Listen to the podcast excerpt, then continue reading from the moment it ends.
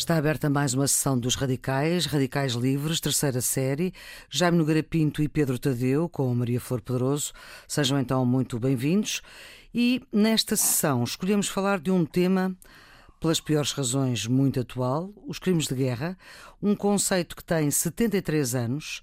Nasce a quando da criação da Convenção de Genebra, que é um documento onde ficou escrito preto no branco uh, aquilo que na guerra se pode fazer e não se pode fazer. Tem três destinatários fundamentais: os prisioneiros, os doentes e os civis. E crimes de guerra é usar armas biológicas, nucleares ou químicas, proteger a população é uma prioridade, é proibido atacar instituições religiosas, monumentos históricos, hospitais e outros locais com doentes, é proibido pilhar é proibido violar, há a obrigação de tratar os doentes, mesmo que sejam um inimigo. E agora pergunto, Jaime, e começamos sempre por si. Não é necessário. Mas uh, é, é, Mas é um bom costume. É um bom costume e é aquilo mais que velho, está. Pá, mais velho, é mais aquilo velho que está assim. consensualizado nos radicais. Isto não há tudo, não há consenso em tudo, portanto vamos aproveitar aqueles que existem. Uh, mas eu queria começar por perguntar, quer dizer, como é que se põe tudo isto no papel e depois não se faz nada disto? Isto é sempre uma, isto é sempre uma, enfim, um, uma certa dislexia que há, uh, digamos, no, entre o chamado direito internacional ou as, e a realidade, não é? Porque de facto não há dúvida que houve alguns houve progressos nestas coisas, mas aliás as convenções de Genebra são bastante mais antigas. As convenções de Genebra começaram exatamente no, no, no século XIX. Uh, houve, houve a ideia, mas já antes, mesmo antes de haver convenções de Genebra, de uma maneira geral, não se matavam os prisioneiros. Quer dizer, a gente vê, por exemplo, nas, nas, nas guerras napoleónicas, não se matavam os prisioneiros, que não se matavam os prisioneiros do Sul, nem, nem, nem do século XVIII, dos exércitos regulares. Sobretudo, as grandes mudanças, em meu entender, as guerras de ódio são normalmente as guerras ideológicas. Ou seja, quando Ou a guerra. Ou civis. Com, os ci- com, com civis armados, exatamente. A gente, aliás, não é preciso ir tão longe e, tão, e dramatizar tanto. Na Primeira República, naquelas múltiplas eh, revoltas e revoluções, Em Portugal? agitações em Portugal, na Primeira República, portanto, entre 1910 e 1926, quando há mortos, é quando há civis armados. De um lado ou do outro, ou dos dois lados. Quando é exclusivamente militar, eu estudei isso num, num livro que publiquei ah, no, no Centenário da República, eu estudei isso com, com muito- muita cautela pá, e com muito pormenor, e reparei exatamente nessa linha. Quando há civis armados, há eh, há, há mortes. Quando ficava tudo praticamente entre os militares, era uma coisa. Conheciam-se, eh, diziam: epá, olha, eu tenho aqui uma bateria apontada para aí, pá, olha, bombardeio-te, não sei o quê. Pronto. Já havia telefones militares e, portanto, todas as coisas. E, e nas guerras também. Normalmente, quer dizer, por exemplo, o que é que fez? Onde é que há grandes. É, é quando os civis armados, por exemplo, passam a ação na guerrilha, aqui por exemplo em Portugal, contra os franceses, e muito bem, passamos muito bem, que eles eram os invasores, e eles faziam grandes depredações e matanças e tudo isso, e, e os nossos guerrilheiros faziam o mesmo, como em Espanha, como na Rússia, lá está. Os combatentes irregulares são sempre, digamos, uma. Até porque, pronto, é a defesa. aí- Aí há um. Como havia, por exemplo, nas guerras religiosas.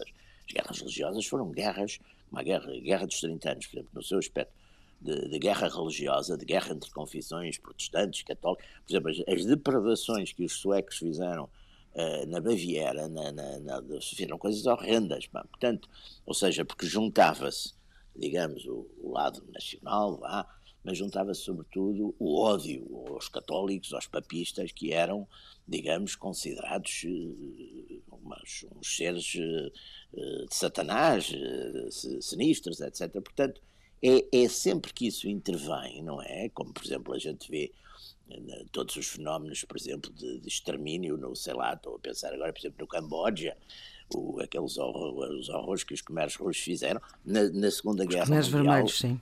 Os Khmeres vermelhos fizeram na Segunda Guerra Mundial, por exemplo, o que os, o, o que os, os, os, exércitos alemães em certas zonas da Europa fizeram em relação às populações dos judeus. Não eram bem os exércitos, eram os, as forças eh, encarregadas disso, que eram mais forças policiais ligadas às SS, mas faziam isso, liquidavam sistematicamente. Ora bem, portanto, essa ideia do inimigo, essa ideia manicaísta de que o inimigo é um ser profundamente é uma espécie de demónio e, portanto, tem que ser exterminado, não é? Aquela coisa do. Também que, lá está, que a teoria nacional-socialista tinha que o judeu era o unmensch, não é? O não homem, não ser humano. Portanto, essa, essa ideia do, do unmensch, ou em outras línguas também, de, de, desumanizar o inimigo, os americanos também fizeram isso em relação, por exemplo, aos japoneses, uhum. também, que, portanto, aliás, é, é muito interessante nos filmes americanos de guerra, naquelas primeiras, a seguir ao Nunca, nos filmes americanos com o Japão, nunca há bons japoneses. Há bons alemães, aparecem sempre uns bons alemães, que são os alemães antinazis, geralmente até pessoas conservadoras e não sei o quê, religiosas, mas nunca há, até a até ao Tora Tora Tora nunca há um bom japonês, um japonês normal, quer dizer. Voltemos então ao filme, Portanto, Pedro. É essa, essa questão, em meu entender, é que gera depois, claro, toda esta, enfim, a lógica da, uh, o bom tratamento dos feridos, dos prisioneiros, etc. Depois, por vezes, essas coisas não acontecem. Acho que a concepção do, do, crime de guerra é uma tentativa de, de, de, aproximação da, digamos, da moral do indivíduo, não é? Que, que, que, que, por princípio odeia a morte, para uma legislação que tenta gerir a, a, indústria da morte, que é a guerra. E, portanto, cria aqui uma, quase uma impossibilidade uh, de, muito difícil de gerir. Do meu ponto de vista, de uma questão meramente moral, qualquer guerra de agressão é a partir de um crime, não é? E, portanto, uhum. Cria logo uma, uma situação, uma situação. Ou seja, isto de, quase de, por absurdo. Se uh, todos estes crimes de uh, tudo aquilo que é proibido na guerra, segundo aquilo que está escrito e que os homens escreveram, não acontecesse, não havia guerra. A guerra é precisamente ah, acontecer Um tu... exemplo concreto, a Convenção hum. de Genebra, que foi feita em 49, não Sim. as anteriores, como, como já estava a dizer, claro, estou a falar eh, dessa. diz, que, de, diz que, que, que as, as, cidades desprotegidas não podem ser bombardeadas, não podem Exatamente. ser atacadas. Sim, os, os Nunca aconteceu, né? todas as guerras implicam... Belgrado... Tudo, todas tudo as guerras implicam... É, é impossível, quer dizer para um sucesso militar, para que a guerra seja bem sucedida, para o Estado que, que, que, que é agressor ou para o Estado que está a defender-se, conseguirem os, uh, ter uma vitória militar, acabam por provocar uh, o crime de guerra, naquilo que é considerado crime de guerra hoje em dia, modernamente. É? Uhum. Portanto, Portanto, é impossível uma, fazer a guerra sem cometer crimes de guerra, é isso, no fundo. Claro, haverá situações em que isso se calhar foi possível, não sei, mas à primeira vista parece mesmo muito, muito, muito difícil. E depois há uhum. outro problema que é como apreciar ou como julgar, ou como analisar os crimes de guerra, porque, vamos ver, quando nós apreciamos um crime civil normal, um homicídio, por exemplo, pode haver circunstâncias atenuantes, pode ter-se ouvir testemunhas, ter-se ouvir os dois lados, os três, os quatro, os que estiverem todos envolvidos, e portanto... Chamada legítima pode, defesa. Pode haver eh, inúmeras razões que levam a, podem levar a cometer um homicídio, numa, na, na apreciação dos crimes de guerra, desde Nuremberg até, até hoje, Nuremberg, o julgamento da, dos nazis na Segunda Guerra Mundial, uhum. uh, é sempre o lado vencedor sempre. que faz o julgamento. Sempre, sempre. É?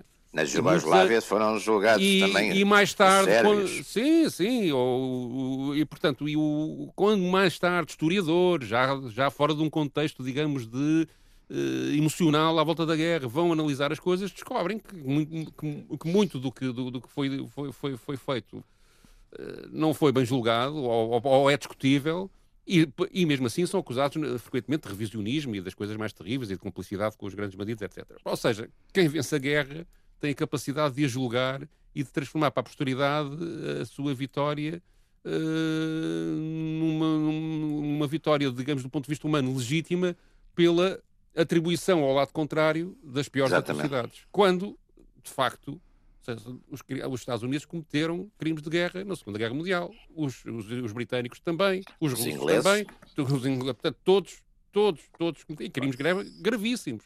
Violações sim. de mulheres. Os uh, russos em Berlim, por exemplo. Sim, o, as mulheres. O, o, os ingleses em Dresden, com o bombardeamento Dresden, da cidade que estava completamente. Bombas, bombas e a bomba atómica, vamos lá ver, se não se pode bombardear cidades protegidas, as duas bombas atómicas nunca foram sequer encarada a hipótese de realmente serem crimes de guerra, quando para mim são, obviamente, pelo menos a segunda, então, acho completamente absurdo não ser considerado hoje em dia um crime de guerra. Portanto, a análise que nós podemos fazer a este tipo de, de, de, de coisas é muito difícil, é dúbia, é ambígua e é muito difícil ser justa. Não é? Hoje em dia, por exemplo, sobre a guerra da Jugoslávia, que o Jaime referiu agora aqui de passagem, de facto foi criado um tribunal militar especial para julgar uh, uh, aquilo tudo, mas, por exemplo, a NATO nunca foi julgada pelos crimes de guerra que, obviamente, ou foi, aliás, foi julgada e inocentada, e, do meu ponto de vista, erradamente, por exemplo, por ter, por ter morto uma série de civis que estavam uh, numa torre de, de, televisão no Kosovo, não é? Que não era, era uma torre de televisão que não tinha qualquer objetivo militar. Objetivo militar, não é? E, no entanto, foram inocentados disso. Portanto, tu, o, o, quem vence tem sempre a possibilidade de sair inocente do crime de, de guerra e, e mesmo a legislação... Ninguém quer perder. Porque, é uma das razões que ninguém quer perder. E uma das razões, aliás, porque, porque o direito internacional não funciona muito bem, é que a própria. Isto foi que foi-se criando. De facto, o primeiro. Os americanos fizeram na Guerra Civil Americana precisamente pela brutalidade que estava a acontecer e pelo envolvimento de civis, como, como o, o Jaime explicou, eh, normalmente resultar em, violências e muito maiores do, do, que do quando militares estão, profissionais estão, estão, estão, estão no combate. Guerra Civil Americana no final do século XIX. Sim, em 1863 o Código Lugar do Lincoln... 1865. É só Sim. para situar Em 1863 o Lincoln aprova um código que, eh, que, digamos que estabelecia regras para tratar prisioneiros, para tratar desertores, para tratar, ou seja, porque aquilo estava a ser uma, uma, uma, uma uma sangria desatada e, portanto, tentou ali uh, conter isso. E é nessa altura que também aparece a primeira Convenção de Genebra, uh, preocupada, sobretudo, com as questões dos prisioneiros de, de guerra, mais do, que, mais do que gerir a, a guerra. Aliás, tenho a ideia que a primeira, a, primeira, a primeira tentativa de fazer um direito internacional para gerir o próprio teatro de guerra é a Convenção de Haia, que até é o, é o czar russo que, que, que a promove, a primeira Convenção de, de, de Haia, que é de 1899, e que tenta criar algumas regras de gestão da guerra, criar espaços para, para, para ter feridos, uh, gerir, gerir a própria declaração de, de guerra do, entre Estados, etc. E depois isto até à Primeira Guerra Mundial tem alguma, alguns avanços. Na Primeira Guerra Mundial tudo isto é estilhaçado, basicamente, e só depois uh, já há, uma, apesar de tudo, a Terceira Convenção de, de Genebra de 29 que, que, que reforça a ideia do tratamento dos prisioneiros de guerra, e, e nomeadamente nas questões de marítimas, do, da, da, guerra naval, etc. Guerra e só naval. depois de Nuremberg é que começa isto, de facto, a ser debatido com, depois da guerra, Segunda Guerra Mundial e do, e do julgamento... E da Convenção de Genebra de 49. Eh, que, que, começa, começa e, e é criada depois a Convenção de Genebra em 49, eh, que é que começa, de facto, a haver uma preocupação sobre os julgamentos, isto confrontados, nomeadamente, acho que o Holocausto aqui foi, foi, foi, foi relevante, não é? Claro, o foco das imagens claro. do, do Holocausto do genocídio, criou, não é? Sim, sim, do genocídio que Já criou tinha aqui... havido genocídios em África, por exemplo. Sim, sim. Por exemplo, nunca, olha, outro exemplo de guerras, que digamos, de crimes de guerras óbvios, Sim. Nós em Portugal temos crimes. De, quando, quando, a UPA ataca, ataca e abre a guerra colonial uh, os civis em Angola, obviamente que aquilo foi um crime de guerra. Quando nós uh, fazemos o massacre de Yarima, Viriamo, Viriamo, também é um crime de guerra, não é? Portanto, uh, e, e, e, no entanto, nós em Portugal nunca analisámos seriamente os crimes de guerra cometidos por nós durante, durante, esse, durante esse período, não é? Isso analisou-se uh, bastante. Depois. E a que conclusão é que se chegou? Eu não sei se, quer dizer, não houve julgamento, ou seja, neste, sempre... formato, neste formato de julgamentos e penalizações de é. indivíduos é. sobre isso, nunca houve. Que, que, não, nos Estados Unidos, é? por exemplo, houve aquele massacre de Milai que foi depois julgado nos Estados Unidos. Mas quer dizer, uhum. normalmente. Não, mas aqui o... estamos a falar de Viriamo, Moçambique. Sim, Viriamo, houve, saíram não sei quantos livros, mas o que se passou em Viriamo, que aliás é a mesma coisa que se passou, é a mesma coisa que eu só estou a referir ao Vietnã, porque é exatamente a mesma coisa, e é sempre o mesmo, esse, esse tipo de, de represálias por exércitos de, digamos, por exércitos de ocupação, ou se quiser chamar isso, do ponto de vista, digamos, das guerras de independência, ou dos pontos de vista dos, dos países invadidos, esses exércitos são, digamos, uma espécie de exércitos de ocupação. E o que é que acontece? Normalmente há guerrilhas e normalmente há populações que abrigam ou uh, os guerrilheiros abrigam ou não, mas normalmente o, que é, o fenómeno é sempre o mesmo. Os soldados ou as unidades que estão aí começam a ter baixas e culpam a população local, não é? de ser, eh, culpam a população local de ser, digamos, estar a apoiar os terroristas, estar a apoiar os guerrilheiros, etc. E daí, normalmente, normalmente, por acaso não há muitos casos, aliás, quando, um, quando, quando se sabe de um caso, e um caso tem um nome, é porque foi uma coisa relativamente rara, porque se fossem muitos, não não se sabia os nomes, não é? Como eu costumo dizer, quando, por exemplo, se sabe num país, se sabe, se fazem, dá para fazer ruas aos, aos mortos, de um sistema, as pessoas que são assassinadas por uma polícia política ou não sei o quê, quer dizer, é não são muitas, porque dizer, é impossível fazer isso, por exemplo, na União Soviética, ou seria impossível fazer isso na Alemanha pós-nazi, em relação às pessoas que foram mortas por, por, por, essas, por esses regimes. Portanto, no caso aí, o que se deu é isso, e às vezes também são fenómenos em que o, o comando da tropa muitas vezes não tem, não tem capacidade de comandar o pessoal e de o disciplinar, porque essas coisas, claro que são faltas de disciplina, essas fúrias dos soldados e essas selvagerias dos, dos soldados sobre as populações civis são normalmente também resultado de uma, às vezes ao contrário, às vezes há políticas decididas, como por exemplo os espanhóis fizeram isso na, na conquista das Américas, há políticas decididas de terror, quer dizer, normalmente, uhum. ou seja, mata-se, aí já não é por acaso, é intencionalmente, e normalmente isso acontece quando são forças relativamente pequenas e que têm que dominar áreas muito Aí, mas aí são políticas de guerra determinadas, impor o terror, também acontece isso, não é? Quer dizer, não fazemos prisioneiros, não fazemos. A cidade, se não se render, vai ser tudo exterminado, etc. Isso acontece muito. Agora, não há dúvida que os códigos de guerra, também a gente está a falar aqui de uma coisa, os códigos de guerra existiram sempre, quer dizer, na Idade Média. Idade Sim, mas, por exemplo, o estupro fazia parte do Código de Guerra na Antiguidade e no. Era um privilégio. A violação não, aliás, sistemática, não é? E, portanto, fazia parte e... dessa violência, não é?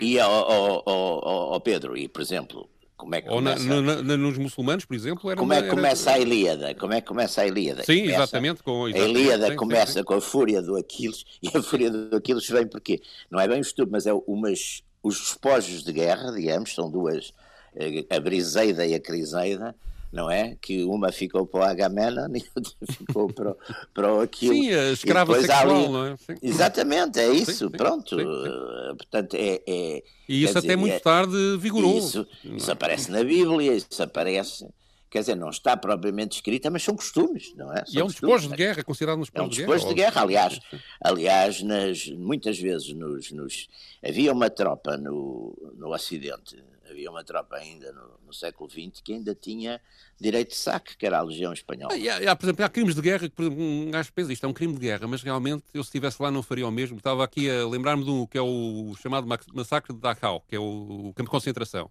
Hum. Chegaram lá os soldados americanos, viram aquele horror todo e massacraram os 36 oficiais alemães que lá estavam. Os guardas. Os guardas. Guardas, sim. Ah.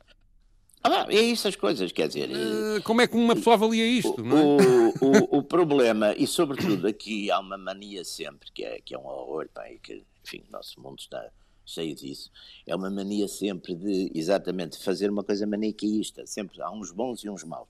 E aos bons, os bons podem matar, saquear, violar, porque é exatamente é em nome do bem e os, os maus, que normalmente são os vencidos, qualquer coisa que tenham feito, é pá, vamos lá ver. Sim, mas isto... há uma coisa moderna, moderna, quer dizer, relativamente um pouco mais recente, que é a utilização do massacre como arma de propaganda, não é? Ou do, do crime de guerra como arma de propaganda, Sim. com falsificações, não é? Com falsificações. Sim, com falsificações. Tive, tivemos, o, mais, o, mais, o mais recente que, que, que, está comprovado é o massacre de Timiossara, que foi quando, quando, quando há a revolta pela. Quando, quando deitam abaixo o Ceausescu desenterram no cemitério Sim. na Roménia, desenterram uma série, uma série de, de, de cadáveres e dizem hum. que houve uma, que, eram, que eram vítimas do Ceausescu, quando eram pessoas que estavam enterradas de morte natural. Acho que tiraram 4 mil e tal uh, alturas, não é?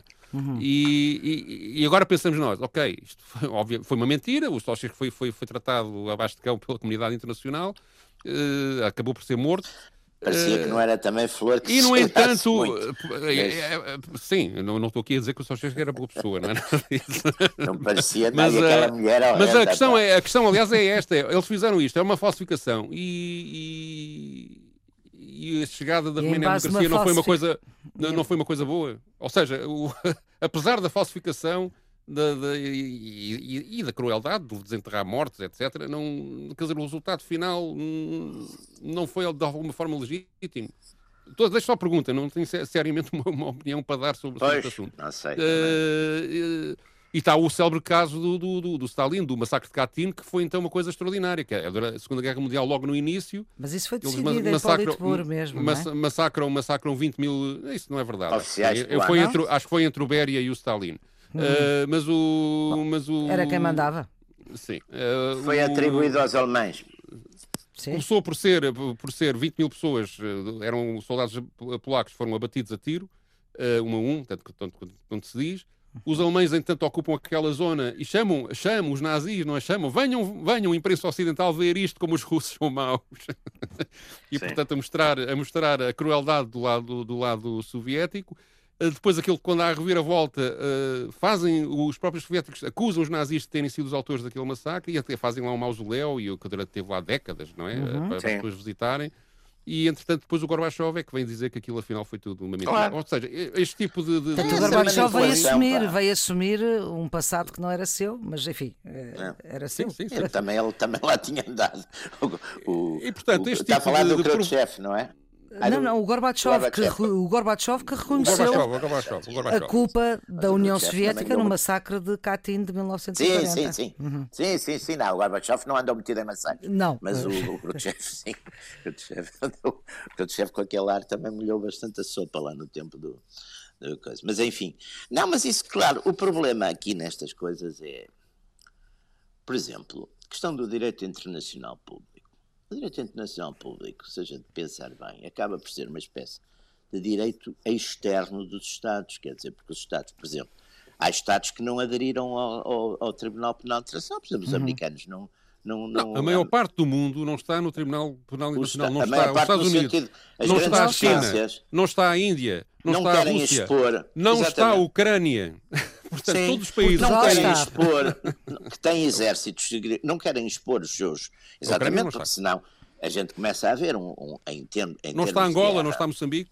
Em termos de guerra, a gente começa a ver países que dizem, pá, dou ordens, não sei o que, mas o pessoal pode ter medo, porque amanhã pode ser, não é? Porque hoje, quer dizer, com as armas modernas. Não, nem, eu, eu diria mais que isso, de facto, até pelo que, pela conversa que temos estado a ter até, até agora, os Estados Unidos, por exemplo, alegam uma coisa que me parece que tem alguma razão. Não, não, não, não acreditam que aquele tribunal, da forma como está constituído, possa claro. fazer julgamentos justos. Claro, é tão simples como isto. É? Exatamente, exatamente. então quem é pode? Como isto. Neste momento, ninguém. ninguém. Neste momento, ninguém. Ninguém. Quem é que pode fazer os Porque os julgamentos estão, obviamente, digamos, aliás, como vamos comparar o julgamento de Nuremberg do, do, aos nazis, onde há uma pressão anti-nazi mundial enorme, e o julgamento foi feito similar no Japão um, um ano ou dois depois. O Hirohito não foi, não foi julgado. Exatamente. Os grandes políticos do, do, do, não, do, do Japão. Foi, foi tom... Bom, mas um o Hitler, foi, é preciso sim, ver que o Hitler se suicidou, exatamente. Sim, sim. Também para mas isso. Um, é? um, agora, o Hirohito é, muito, é muito curioso. Exatamente. Eu, agora, já agora, deixa-me, deixa oh Pedro, deixa-me aqui acrescentar uma coisa que é muito importante. A razão, hoje está provado, a razão principal, uh, digamos que foi alegada pelo governo americano então para lançar as bombas sobre Hiroshima e Nagasaki, foi a razão, foi dizer que o Japão uh, era a única maneira do Japão se render e que se o Japão não se tivesse rendido naquela altura, quer dizer, a avaliar pelas baixas que os americanos estavam a ter na, na, conquista do Japão, não só os Estados Unidos teriam baixas que nunca mais acabavam, mas os próprios japoneses iam morrer muitos mais. Portanto, foi uma razão humanitária, que é sempre a preocupação, enfim, a partir do momento, é, é sempre a preocupação de uma coisa, e nós fazemos o mal em nome do bem. Bom, hoje em dia sabemos qual era a objeção, qual era a grande objeção dos japoneses para fazer a paz. Os japoneses queriam manter o imperador que depois acabaram por manter. Sim. O que é extraordinário é que tinha havido já, isso está, está estudado, e agora não me lembro exatamente os, os livros, mas isso, uhum. esse problema está bastante estudado. O Japão, através de contactos indiretos, portanto, com, com, com potências via algumas potências neutrais, o Japão já tinha feito, feito saber que desde que lhe conservassem o imperador, que eles se rendiam. Só que ninguém esteve para isso, quer dizer, foi, foi de facto eh, fez os bombardeamentos. O Eisenhower, por exemplo, foi contra os bombardeamentos. Uhum. Na, na, altura ninguém lhe perguntou, mas mais tarde censurou e houve uma grande, houve muita gente nos Estados Unidos que criticou, dizendo que tinha sido desnecessário, porque depois, no fim, mantiveram o, o, imperador, quer dizer, e a família imperial, aqueles, aqueles grandes horrores que se fizeram, por exemplo, na China, a exploração económica pela, por membros da família imperial japonesa de recursos e de populações de zonas ocupadas é uma coisa, é um dossiê vergonhoso, é? E, Sim. portanto, foi o almirante, quem é que foi para o Foi o almirante Togo, que era o, era o primeiro-ministro, não é? Foi esse, mas foram relativamente poucos foram, foram, foram, foram, foram, foi enforcado e mais alguns. Houve mas... sete condenações à morte. Está a ver? Uh, comparado e na Alemanha, com, com, na Alemanha, foram, foram bastante mais. Na Alemanha foram os grandes, enfim, foram os grandes dirigentes. Uh, o Speer, Speer não foi morto, foi, foi condenado a 20 anos de cadeia, mas de uma maneira geral, os grandes dirigentes. Parte também já tinham, o Goering suicidou-se, o Himmler suicidou-se, uhum. grande parte ali suicidaram-se. E depois houve aqueles tribunais de desnazificação, pronto, passaram uns milhões de, de alemães, quer dizer, mas passaram, de um modo geral, alegaram a, a coisa do cumprimento de ordens, cumprimento de ordens, portanto a parte não, não teve grandes consequências, foi, foi o cumprimento de ordens, quer dizer, de ordens. Por acaso é usou coisa... agora aí uma, uma, uma expressão que é a desnazificação, que de facto foi hum. um dos objetivos dos tribunais e que agora está outra vez na moda. Agora é um objetivo do Putin. É um objetivo do e Putin. Que, ah. e, e, que, e, que, e que de facto, digamos, há uma via, os aliados comprometeram-se em desnazificar a Europa toda e pelos vistos não conseguiram, porque eles andam Sim. aí. eles andam aí. Não, ficou tudo. E agora até ressurgiram na Ucrânia. Pá. Exato. Também é uma Exatamente. coisa extraordinária. Então, mas olhem lá agora com um pezinho na, na atualidade. Uh, olhem lá agora para esta ideia. Ainda há pouco uh, o Jaime falava em matar intencionalmente e impor o terror.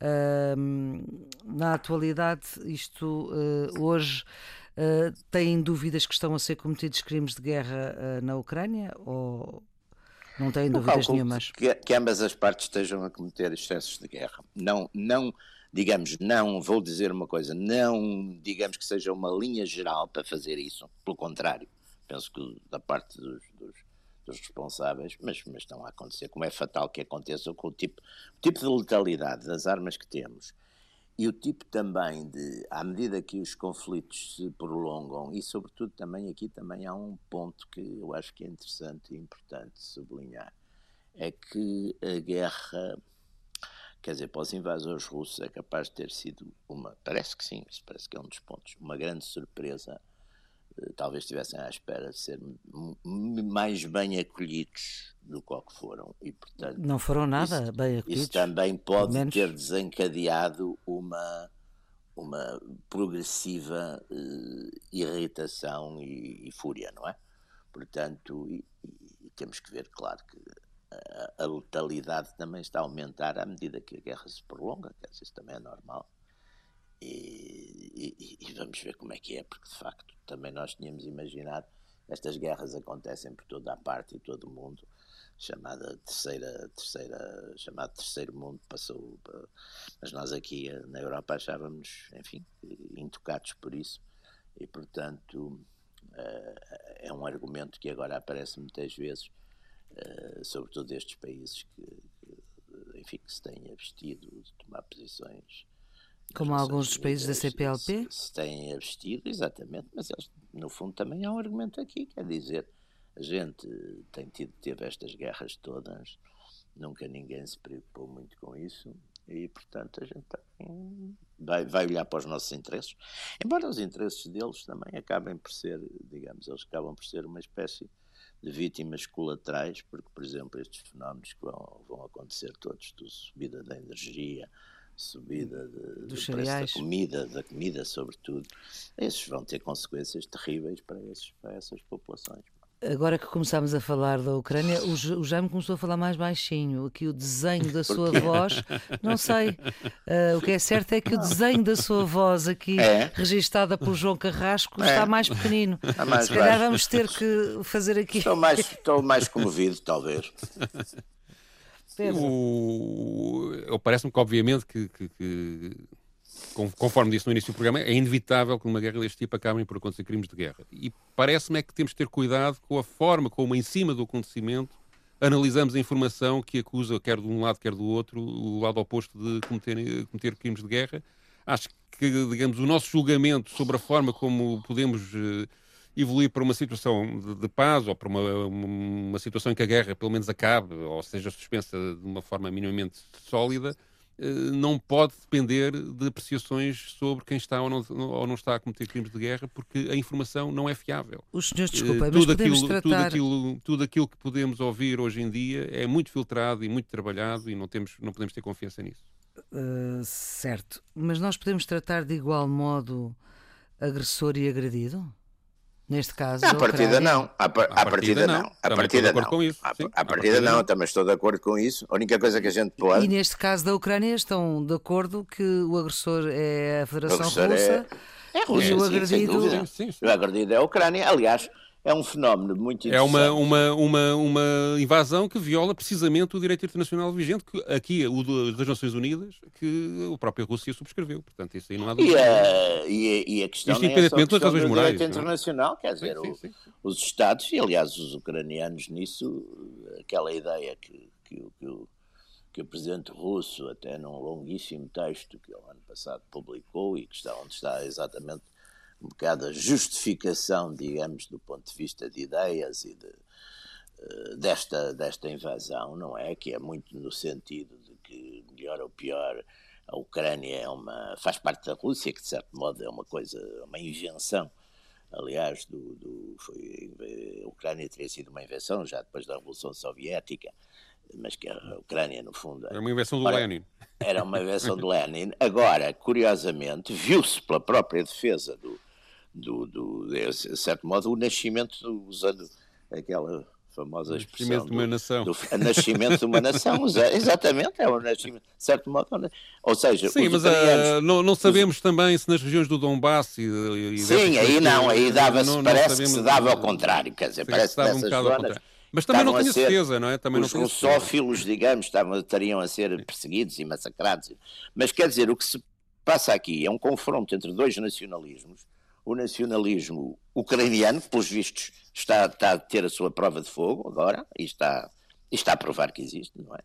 Enfim, muito apoiado pela, pela, chamada comunidade internacional, mas está a provar que existe, e um nacionalismo russo expansivo e simultaneamente defensivo, e com medo, e que faz uma defesa avançada exatamente porque acha que vai ser ameaçado a partir pela dali. Pela, a partir pela NATO. Pela NATO. Pronto, são no fundo um choque de nacionalismos.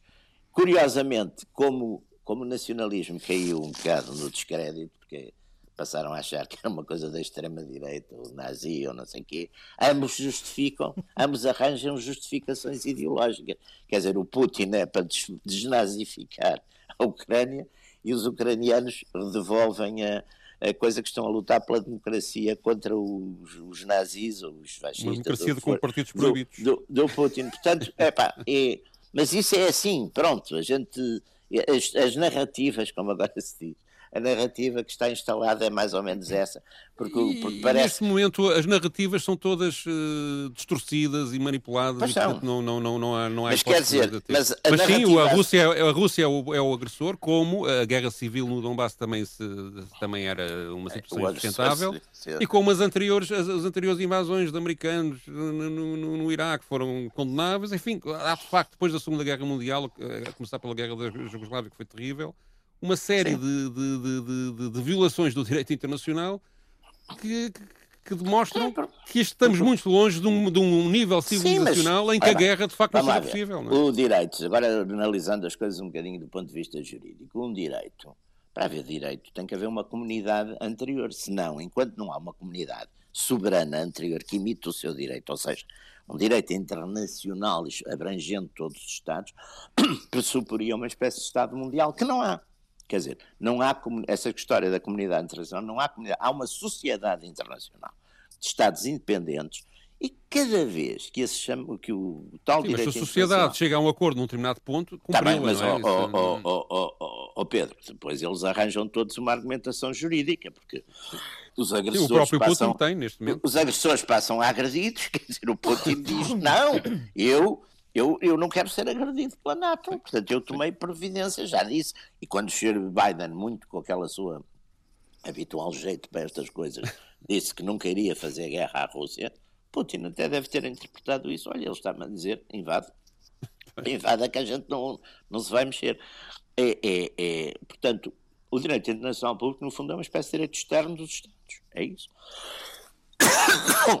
E para além disso, existe, é claro, nas retóricas, nas retóricas que são muito bonitas das, das Nações Unidas, também, e pronto, e que, que, que, havia, que, que havia de ser. Ainda bem que é assim, do contrário seria, seria, seria pior, ainda, ainda, ainda, ainda pior, seria pior. Ainda, é? ainda pior. Se dissessem matai-vos, em vez de amai-vos uns aos outros, matai-vos uns aos outros, não, é? não, não, não seria muito simpático, não é? Uhum. A, Procuradora-Geral da Ucrânia uh, uh, identificou cerca de 500 pessoas suspeitas de terem cometido crimes de guerra durante a invasão russa. Uh, agora nessa, na, nesta semana que passa. E nós temos também, na semana que vem, provavelmente, Zelensky, o presidente da Ucrânia, a falar ou dirigir-se ao Parlamento português. Pedro, se estivesses lá sentado Continuavas lá sentado para ouvir? Claro que ouvia, mas o... o problema é que gostava também de ouvir o outro lado, o Putin. não sei se só Zelensky. E se ele me apresentasse um senhor do batalhão Azov, acho que ficava muito, muito, muito, muito zangado, como fez na Grécia. Uh, portanto, não, não, não penso que essa, que essa. Vamos lá ver, no momento em que, o, como ele fez em todos os parlamentos, pronto, falou, em que ele vai dizer: Portugal é um país da NATO, queremos que a NATO intervenha militarmente na, na, na Ucrânia eh, em combate com os russos, para mim é o primeiro passo, se isso viesse a acontecer, eh, para, para, para escalar a guerra para um nível mundial e a seguir para, para um nível nuclear. Ele, quando se referiu a Portugal, disse que eh, Portugal tinha ali uma situação o, quase. A pergunta que eu faço é, os, eh, e depois, como ele foi, é bom, um bom orador e, e sabe comunicar bem, provavelmente fará com que o, o, discurso termine com grande parte dos deputados a levantarem-se e aplaudirem de pé. Eu estamos a aplaudir de pé a guerra nuclear. É isso que vai acontecer no nosso Parlamento. E, portanto, não me parece que isso seja uma coisa muito sensata. Jaime, com o Jaime é mais complicado porque o Jaime, como não. Eu não, não queria para o Parlamento. Pronto, não estaria lá. Mas não imaginemos. Não, seria uma, seria uma espécie de. Quer dizer, uma espécie de conto de ficção científica eu estar nesse, eu estar nesse Parlamento. E está na Assembleia Nacional, ou não? Não, não, nem nessa, nessa também nem não. na aula pá. liberal. Nessa também não, pá, eu nunca fui. Quer dizer, essa, essa história, eu, eu, eu, eu, eu, eu sou, eu, eu defendi o doutor Salazar num, num programa, mas defendi-o e defendi-o do ponto de vista, sobretudo, histórico. Porque eu, no tempo do, do, Salazar, nunca fui salazarista. Nem Foi muito eficaz nesse nenhuma. programa. Hã? Foi muito eficaz eh, nesse, nesse, nesse programa. Mas sabe que eu, quando me pergunto, quando me convidaram, eu perguntei, já agora isto é uma coisa petitíssima, mas tem alguma graça. Quando me perguntaram, foi quem me convidou, aliás, foi uma, uma irmã de um, de um cunhado meu, foi o Carmo Mozart, que estava na produtora que fazia os filmes. Sim. Eu disse, mas é para defender como historiador, ou seja, portanto, com total coisa, ou é para defender como advogado? O advogado Sim. é puxar pelo que tem de melhor o claro. seu cliente, não é? Claro. E ela disse, é como advogado. E eu disse, ah. olha, então deixa-me pensar, eu de qualquer maneira vou perguntar à Zezinha, porque gosto de me aconselhar com ela nestas coisas. E, e ela deu-me uma resposta fantástica, disse assim, você vai defendê-lo, porque senão vai outro, defende mal e você fica furioso. e eu assim fiz. E foram as razões que. Pronto, e depois apurei-me, quer dizer, de facto, procurei, vi tudo, desde as músicas. Procurador, tudo, tudo, o procurador sim, defensor do, do, do, Salazar. Pedro. É verdade. Muito bem. Pedro, tu é escolheste é aqui um registro sonoro com 77 anos, no início sim. do julgamento de Nuremberg, em 45. Uh, detalha lá. É um, uma intervenção no segundo dia de julgamento, no dia 21 de novembro de 1945, pelo procurador da acusação dos Estados Unidos, eh, portanto, o, o Sr. Robert Jackson, que vinha saber que não, nunca teve um, um, um, grau académico, apesar de ter chegado ao Supremo Tribunal de Justiça norte-americano. Hum. Foi um, ele foi fazendo os exames na, na, na ordem lá do, deles, jurídica deles, passou, mas nunca, nunca frequentou uma, um ano a universidade. Portanto, isso é quase um impostor o que estás é a dizer, uma... não é? Não, não, não, não. Isto é tudo legal nos Estados Unidos. Nos Estados Unidos pode-se fazer, as pessoas podem aprender sozinhas. Uh, o, e o, ele faz um, uma intervenção de 3 horas, aquele aliás é dividido em duas partes, porque eles pararam depois para almoçar, porque a intervenção era muito grande, que é, digamos, a abertura, as alegações iniciais da acusação. Uhum. E ele uhum. lista um, uma quantidade enorme de horrores nazis cometidos durante a Segunda Guerra Mundial, acusando especificamente as pessoas que estavam ali sentadas, e no final ele fala sobre algo um pouco mais ambicioso, que é a finalidade daquele julgamento, para o resultado que pode dar para, para a humanidade. E pareceu um, um, um fecho muito interessante e, e acho que era bom ouvirmos. Então vamos lá ouvir. The real complaining party at your bar is civilization. In all our countries it is still a struggling and imperfect thing. A verdadeira queixa que apresentamos nesta barra é sobre civilização. Em todos os nossos países continua a ser uma coisa difícil e imperfeita. Não se alega que os Estados Unidos, ou qualquer outro país, estão inocentes das condições que tornaram o povo alemão vítima fácil das bajulações e das intimidações feitas pelos conspiradores nazis.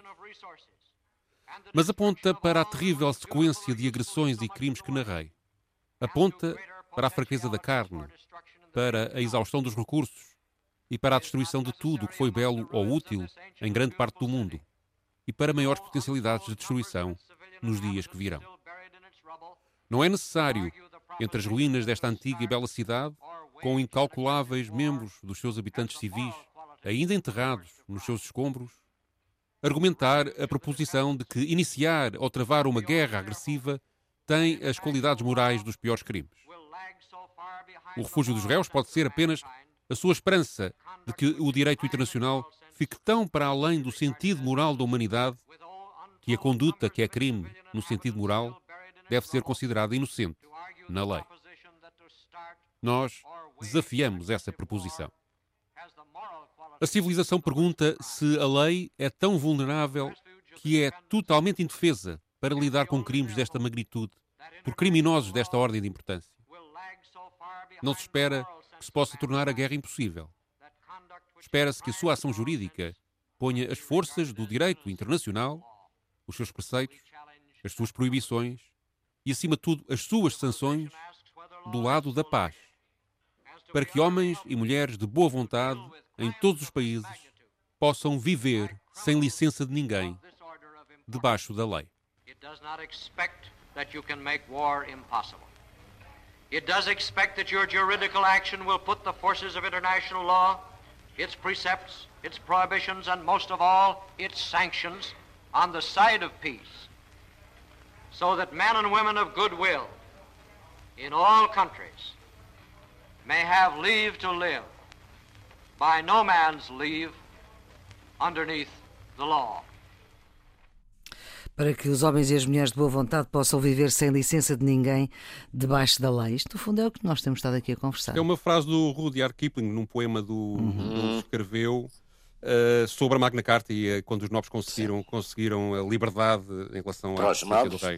Para os nobres, só para os nobres, dos outros só não para os nobres. uma liberdade assim relativamente Era. restrita.